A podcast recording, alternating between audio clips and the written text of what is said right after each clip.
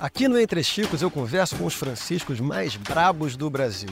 E o brabo de hoje é brabo mesmo.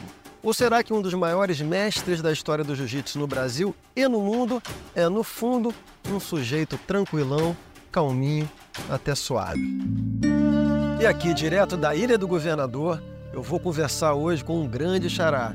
Ele é simplesmente faixa vermelha de nono grau em jiu-jitsu, aluno, discípulo e amigo do mítico Hélio Grace. Com vocês e comigo, Francisco Mansur. Muito prazer de estar aqui. Muito obrigado, xará. Você ser descendente de libanês como eu, Exatamente. né, já valeu a pena. Somos ambos é, li- mineiro-libaneses. de sangue árabe, nós. Você, o seu pai, chamava Mansur e por um acidente ali de cartório, né? É, ficou ó. Trocou o O, então hoje falamos Mansur. É, Né? o meu avô chamava Gantus Mansur, Sim. não tinha ó nenhum. Puseram um acidente lá. Então a comunidade libanesa meu- presente O lado aqui. da família do meu pai ficou tudo com ó. Maravilha.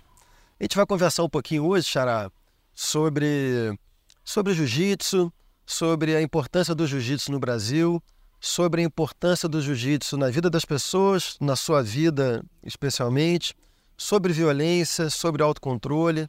Então um pouquinho vai girar em torno disso a conversa, Estamos aí. tá bom? Eu queria começar dizendo a você, eu, eu lutei jiu-jitsu. Que bom. Quando eu era mais novo, por um breve período fui aluno do Alexandre Paiva, É, no Leblon. Desde então, apesar de ter saído, pa- parei de praticar o esporte há muitos anos, mas eu desde então me tornei um admirador do jiu-jitsu. Sempre acompanhei os grandes lutadores, um pouco a história do jiu-jitsu e tenho especial admiração, acho como, como todo mundo que conhece um pouco do jiu-jitsu, pela figura do Hélio Grace, que se confunde com a própria história do jiu-jitsu no Brasil. Né, meu Xará? segundo pai. O seu segundo pai, eu já vi você falando isso. Eu queria que você contasse um pouquinho sobre como o jiu-jitsu chegou no Brasil. Então, para começar a conversa, para você ter uma ideia, eu vou te dizer. O jiu-jitsu japonês cha- chama jiu-jitsu, não é Gil. Gil nasceu aqui no, no, no Brasil. É jiu-jutsu, sabe? A, a defesa pessoal nascida na Índia, através do Buda, não sei porquê, mas é, é o Buda. Jujutsu. Quando, quando foi levada para o Japão, foi como Jujutsu. E quando viram aquela maravilha lá, imperial, viram aquilo, o uso das mãos e sem armas, eles separaram o, o Jujutsu da religião de- budista e colocaram todas as armas da época dentro do Jiu-Jitsu. Daí nasceram os samurais, nasceram os ninjas, grandes guerreiros tiveram no, no, no Japão. Quando o jiu-jitsu chegou no Japão, o Japão era feudal ainda. Era capitanias hereditárias igual nós, nosso Brasil aqui. Chamava daimyo. E o chefe era o damiado. E chegou no Japão um comodoro chamado, chamado Matthew Perry. Quando os, os- os americanos chegaram no Japão, o imperador ficou assustado. Aquele monte de homem daquele tamanho, japonês pequenininho. Hoje já tem genética melhor de altura, né? Mas o, o japonês ficou assustado, o imperador, e pegou todos os mestres de jiu-jitsu e mandou todos para a montanha de Kosen. Pegou o Jigoro Kano, que era um mestre de jiu-jitsu, e mandou que ele criasse o jiu-jitsu, na época chamou Jiu-Jitsu para inglês ver. Depois passou a chamar Jiu-Jitsu de Kano. Aí depois passou a chamar Judô em 1882. Essa data é certa, com a fundação da Kodokan, Pelo Jigoro Kano, pelo que Jigoro é uma Kano. figura mítica do judô, o fundador do judô, Na né? verdade, quem criou a, Kodokan foi o imperador, né? O Jigoro Kano apre- apresentou, vamos dizer, material para que ele pudesse fundar. O Jigoro Kano pegou os oito quedas mães do jiu-jitsu e transformou em 42 de só queda. Tanto que na época do Jigoro Kano, você não, você não tinha nenhuma finalização de durante a luta, era, era proibido se lutar chão. Com isso, o jiu-jitsu foi ocupando espaços de, de vários países do mundo. E como é que o, o jiu-jitsu vem parar no Brasil? O Jigoro Kano tinha muitos alunos bons, mas o que mais me interessa é que eu guardei só dois nomes. Ele tinha um, um nome chamado Sanshiro Sugata, que era um grande lutador, ficou no Japão com, com o Jigoro Kano, e Mitsu Maeda, conhecido como Conde Koma, um título que recebeu na Itália, na Itália não, na Espanha, e ele passou a se chamar Conde Koma.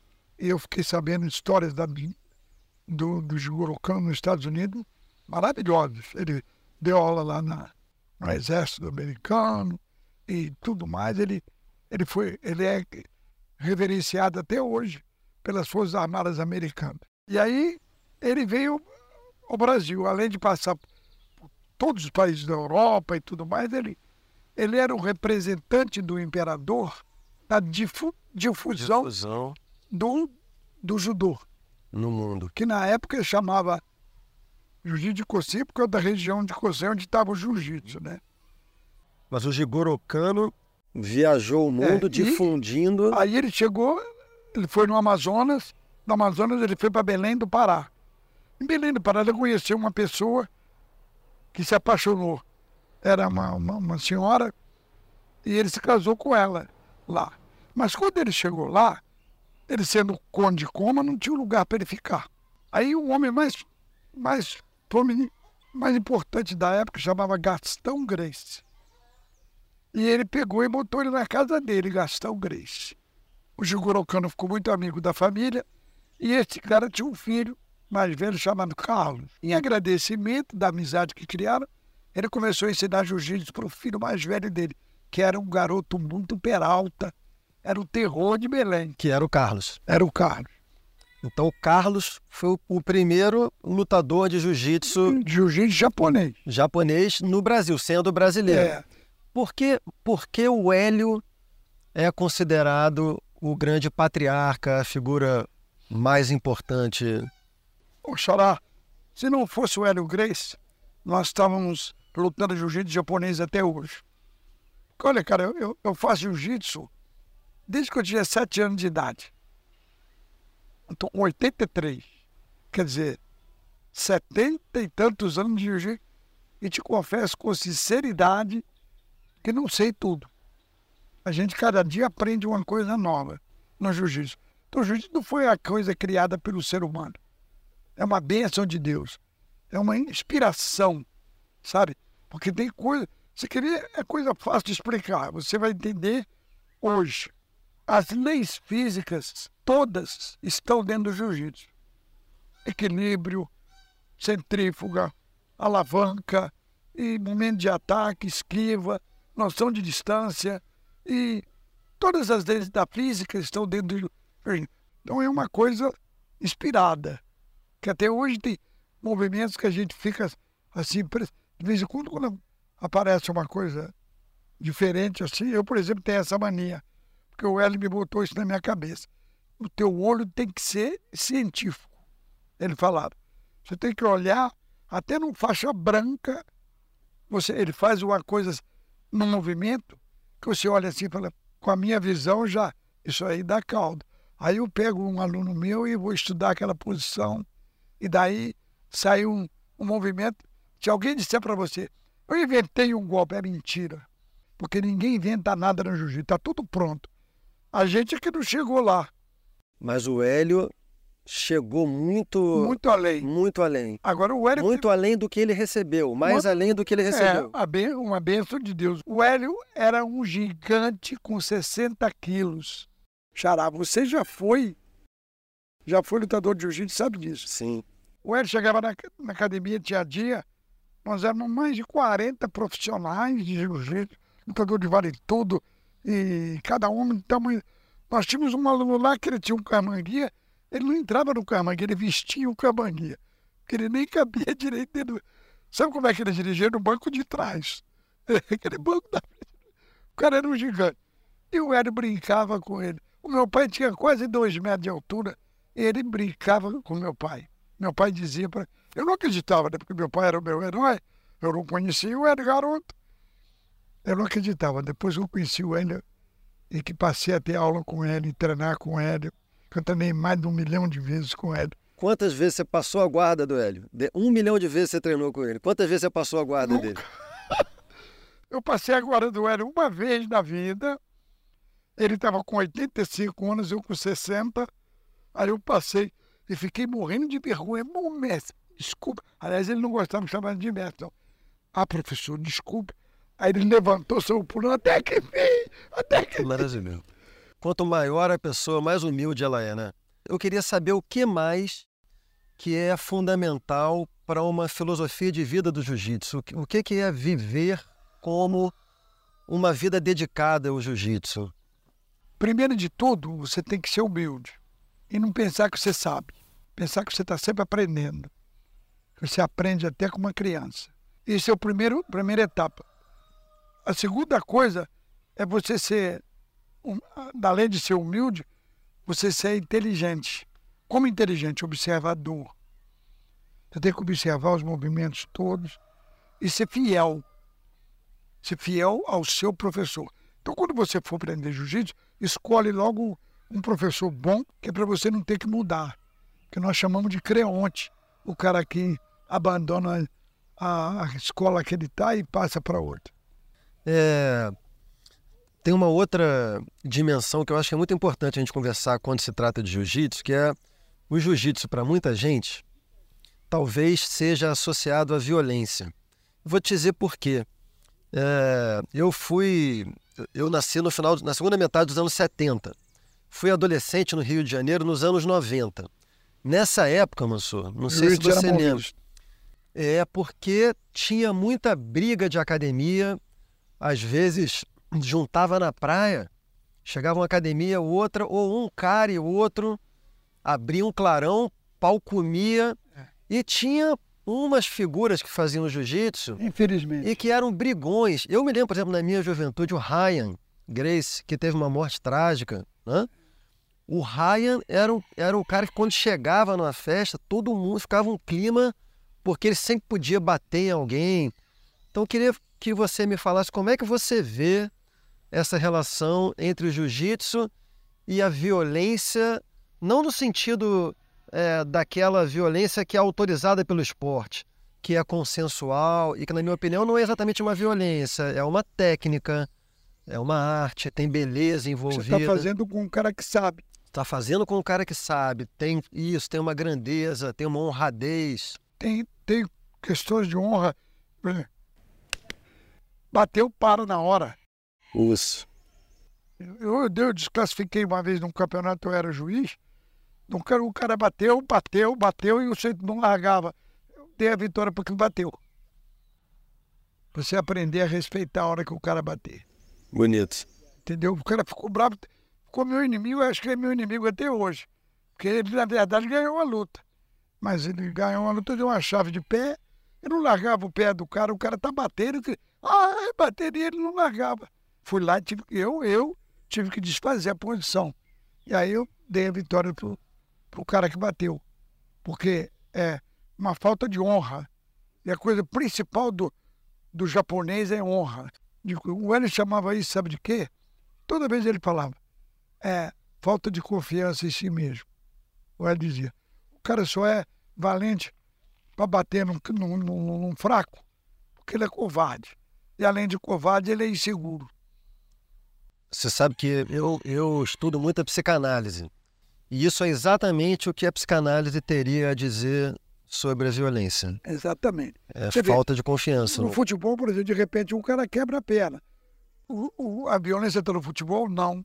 Está no, no, no, no praticante de futebol. No jiu-jitsu é a mesma coisa. No vale tudo é a mesma coisa. Então, quando você vai lutar vale tudo, você vai lutar com um cara que sabe. Então, você dá soco nele, ele dá soco em você. E se você acertar um ponto vital dele, ele vai a nocaute. E se você usar uma técnica, ele vai bater. Mas a verdade é que ele sabe. Ele não é um cara leigo. Você chegou a brigar na rua, assim, quando você era menor? Ah, Momento, momento Você vai, verdade. você vai, Momento você vai verdade. fazer. Olha, você quer ver? Aconteceu comigo. eu vou- Eu, eu não, não minto, eu vou falar a verdade. Eu era brigão. Apanhava mais que notícia ruim na, na escola. Hoje em dia chama, hoje em dia chama bullying, né? É. Era palavra bonita, mas dói. mas aí lá, tinha, então tinha um tal de neném, que era repetente, era mais velho do que a gente, era um, era um gigante. Ele já, ele já era privilegiado fisicamente, mas ele usava isso que você que eu falei contigo. Ele era inseguro, era covarde. E ele batia em todo mundo. A turminha do, do meu tamanho, que eu sempre fui, nu- nunca fui grande, né? É, ele batia em todo mundo. Eu apanhava dele todo dia, xará. Todo dia ele me batia.